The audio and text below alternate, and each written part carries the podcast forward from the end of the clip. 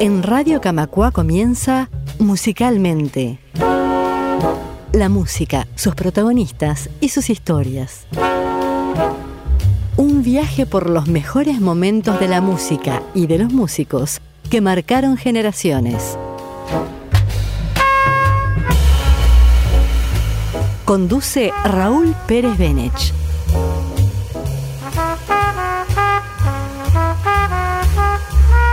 Una producción de Radio Camacua, la radio de EBU. Hola a todos, nos abocamos hoy a desentrañar un fenómeno que trascendió largamente a la música, impactando básicamente en su país de origen, la Argentina, pero extendiéndose a casi toda Latinoamérica, tal vez con excepción de Brasil, que fue más bien ajena al huracán llamado Patricio Rey y sus redonditos de ricota. Nacida en La Plata, la capital de la provincia de Buenos Aires en 1976, podría considerarse como una descendiente directa de la Cofradía de la Flor Solar, más que una banda, un movimiento cultural de aquella época. En sus comienzos no tenían nombre ni integrantes fijos, con una formación de unos 15 músicos que se alternaban en los instrumentos. Sin embargo, el grupo tenía tres pilares fundamentales desde sus inicios, y ellos eran Sky Bailinson, el Indio Solari y Carmen Castro, alias la Negra Poli, permanente manager de la banda. Un cuarto miembro fundamental, aunque desde el ángulo de la dirección artística, era Ricardo Cohen, alias Rock and Bole, el creador de las portadas de los discos y las escenografías de los shows.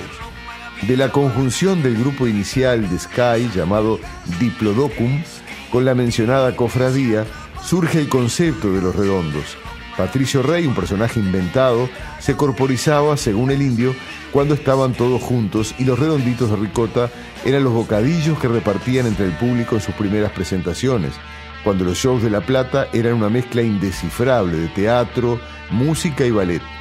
En el 78 dieron su primer gran salto, debutando en teatros under de Buenos Aires, hasta que una breve separación de dos años los encontró sin haber registrado aún ningún disco. La música pide paso y se encarna en uno de los grandes temas de su primer disco. La Bestia Pop es una especie de reggae acelerado, bien al estilo ricotero.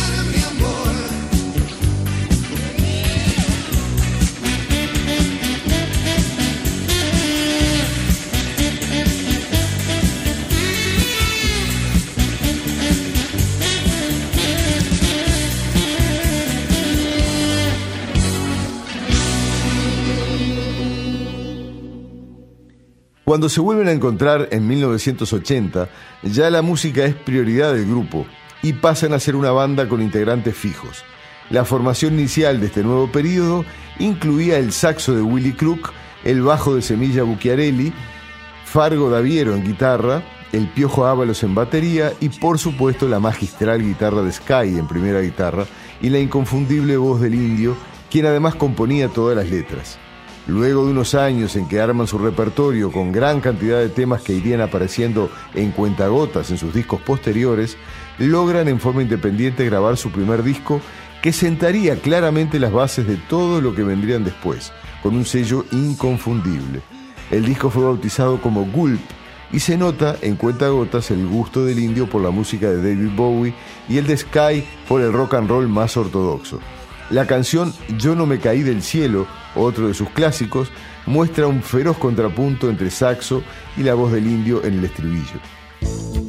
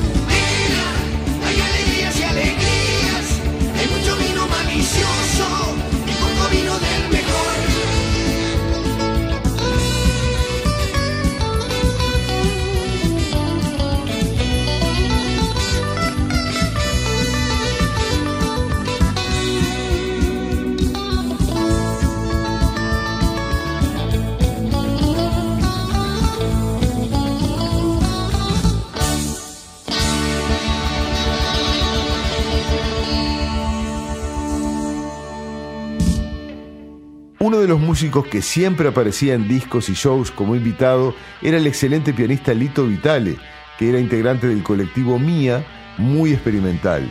Los fondos para editar los primeros discos surgían de un porcentaje que siempre dejaban apartado de las recaudaciones de los shows, siempre con la negra Poli encargada de la distribución y promoción, hecha a pulmón y basada muchísimo en el boca a boca de sus adeptos. En los primeros años fundamentalmente. En 1986 lanzan el disco Octubre, segundo trabajo que los encuentra en un momento un tanto más oscuro en lo musical, con guitarras filosas y mucha influencia del grupo Joy Division, grupo determinante en la música de sus colegas contemporáneos de Sumo. El disco resultó, como el anterior, una verdadera conjunción de hits. Va una muestra de lo dicho en este soberbio Preso en mi ciudad, que lleva en sus hombros el peso específico de todo el disco.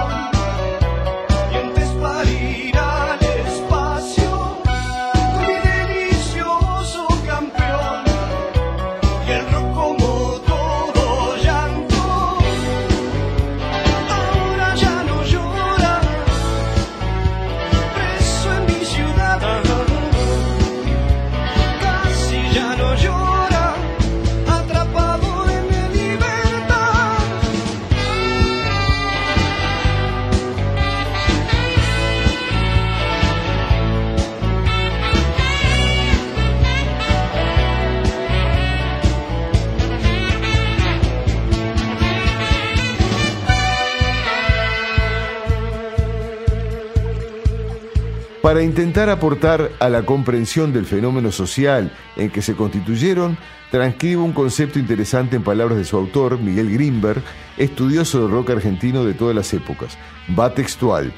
Los redondos sintonizaron el alma de los tiempos que nos tocó vivir.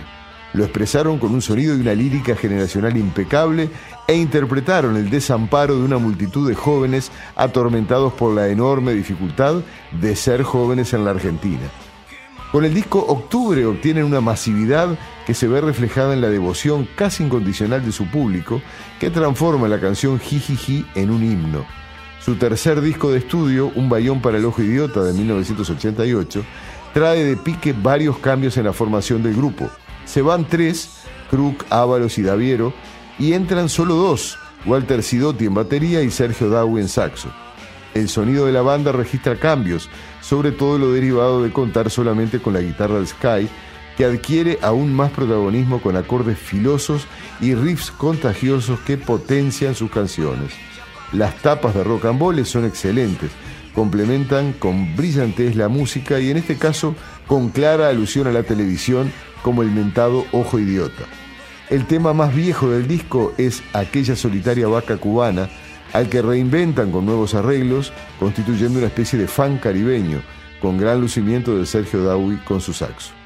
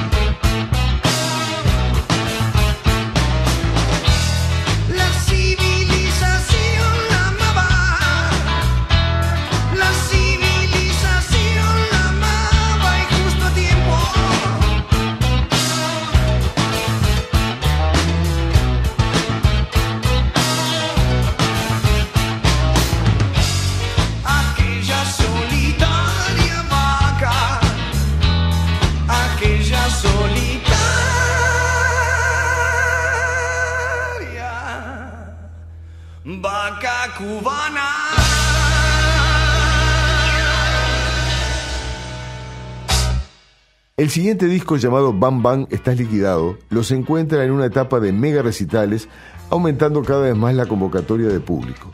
Pasan de dos llenos totales en el gimnasio de obras sanitarias a una presentación para 25.000 personas en la pista de hockey del mismo club, ya a cielo abierto. Para fines del año 91, el grupo vuelve a presentarse en obras sanitarias para la presentación del quinto disco, La Mosca y la Sopa, y en la carátula interna aparece una fábula redactada por el indio, pero firmada como Patricio Rey, haciendo alusión a la muerte de un fan de la banda, Walter Bulacio, luego de haber pasado cinco días en un calabozo de comisaría a la salida de uno de los shows.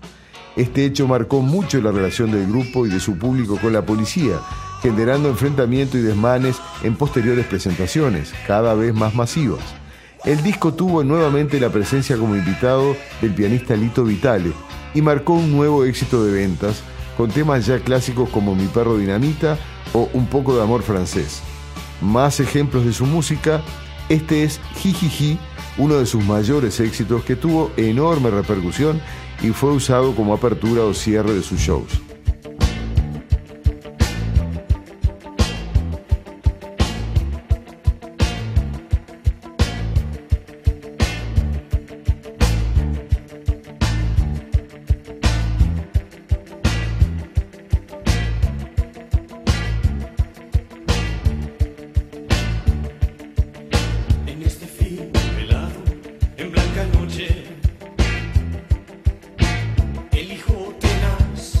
de tu enemigo.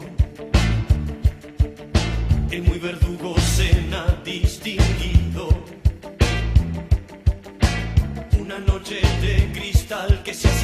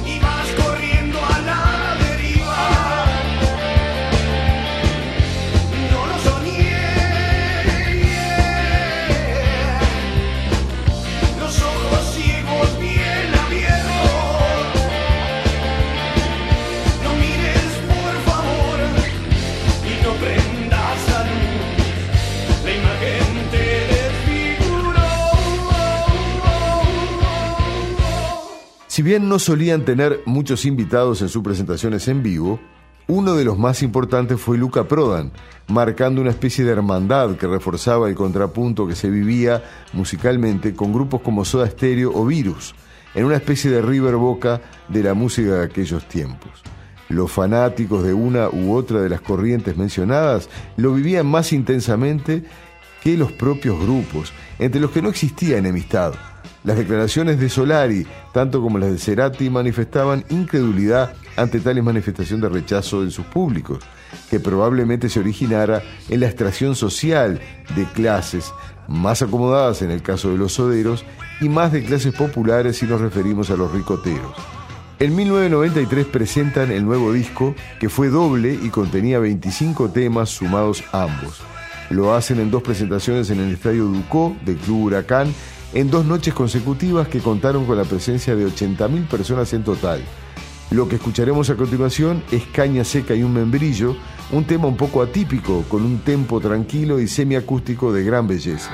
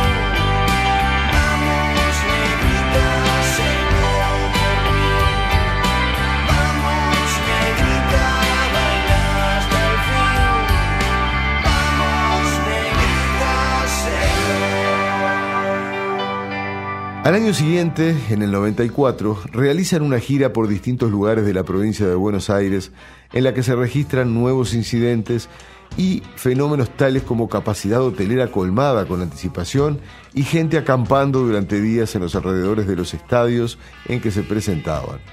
Su siguiente disco, Luzbelito, recién sería editado en el 96 y generó un quiebre en su música. Es un registro bastante más oscuro aún que lo que venían haciendo, pero igualmente tuvo una enorme aceptación en sus fanáticos. La carátula es un trabajo muy interesante de rock and roll, totalmente en cartón, uno de los más singulares de su discografía, y el sonido fue sumamente cuidado. Canciones como Me Matan Limón, Juguetes Perdidos o Blues de la Libertad pasaron a tener aceptación inmediata en sus recitales que se espaciaban por aquellos tiempos y eran reclamados por su público que se autodenominaban las bandas.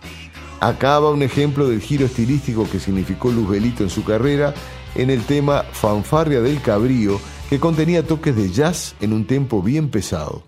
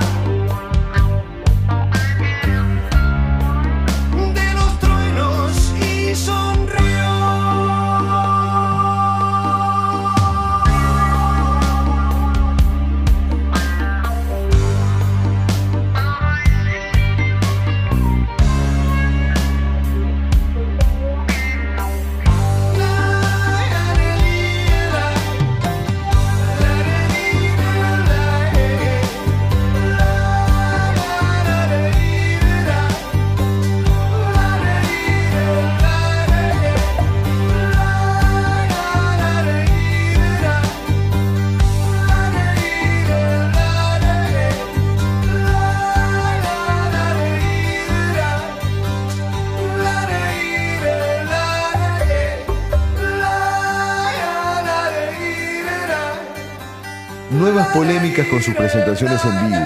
En el 97, el intendente de Olavarría suspende dos de sus shows debido a incidentes previos desarrollados por la masiva concurrencia previa ya descrita, lo que obliga a reprogramar fechas en la ciudad de Tandil, donde bajo abundante lluvia se desarrolla un gran show con total normalidad.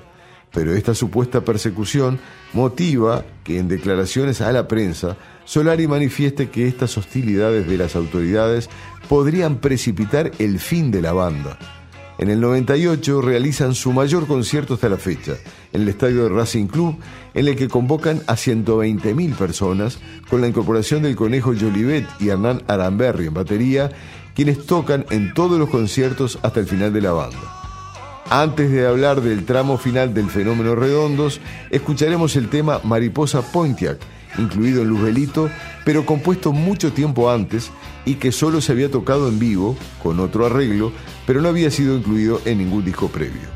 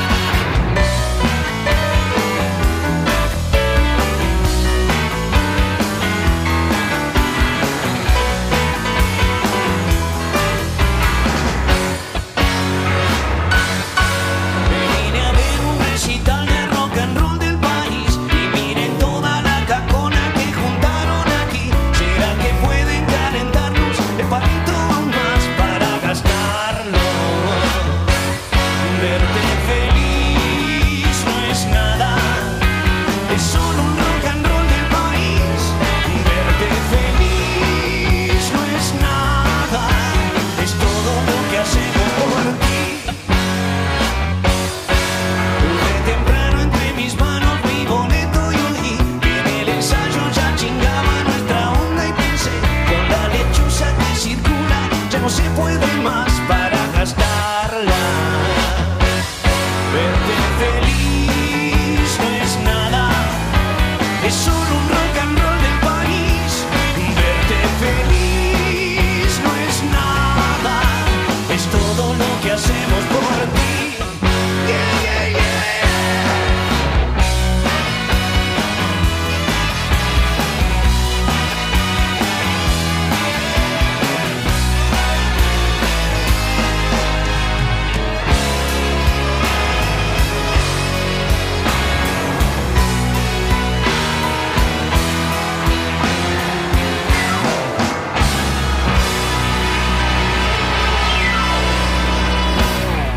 La recta final la inician con el disco Último Bondi a Finisterre, otra pequeña vuelta de tuerca en el que incorporan sonidos ampliados y digitales.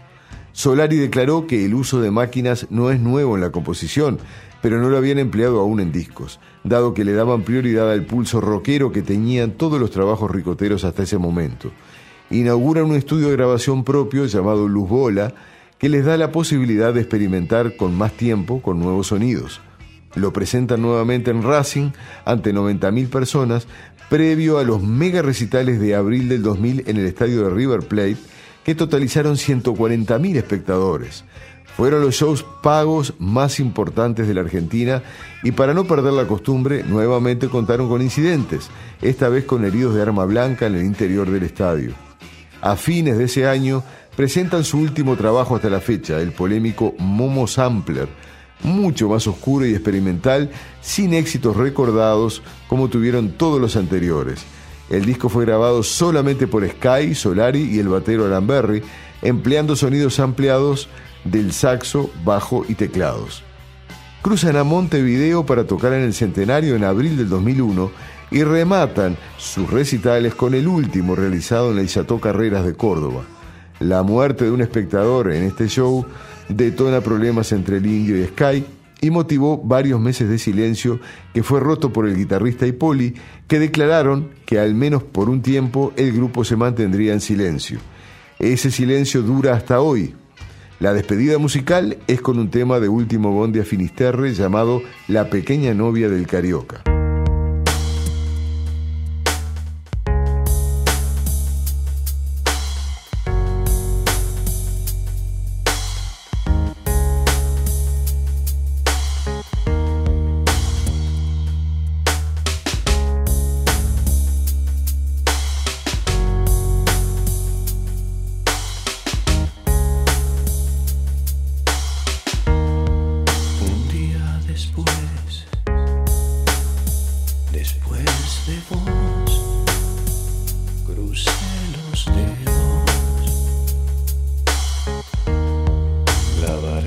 pastor.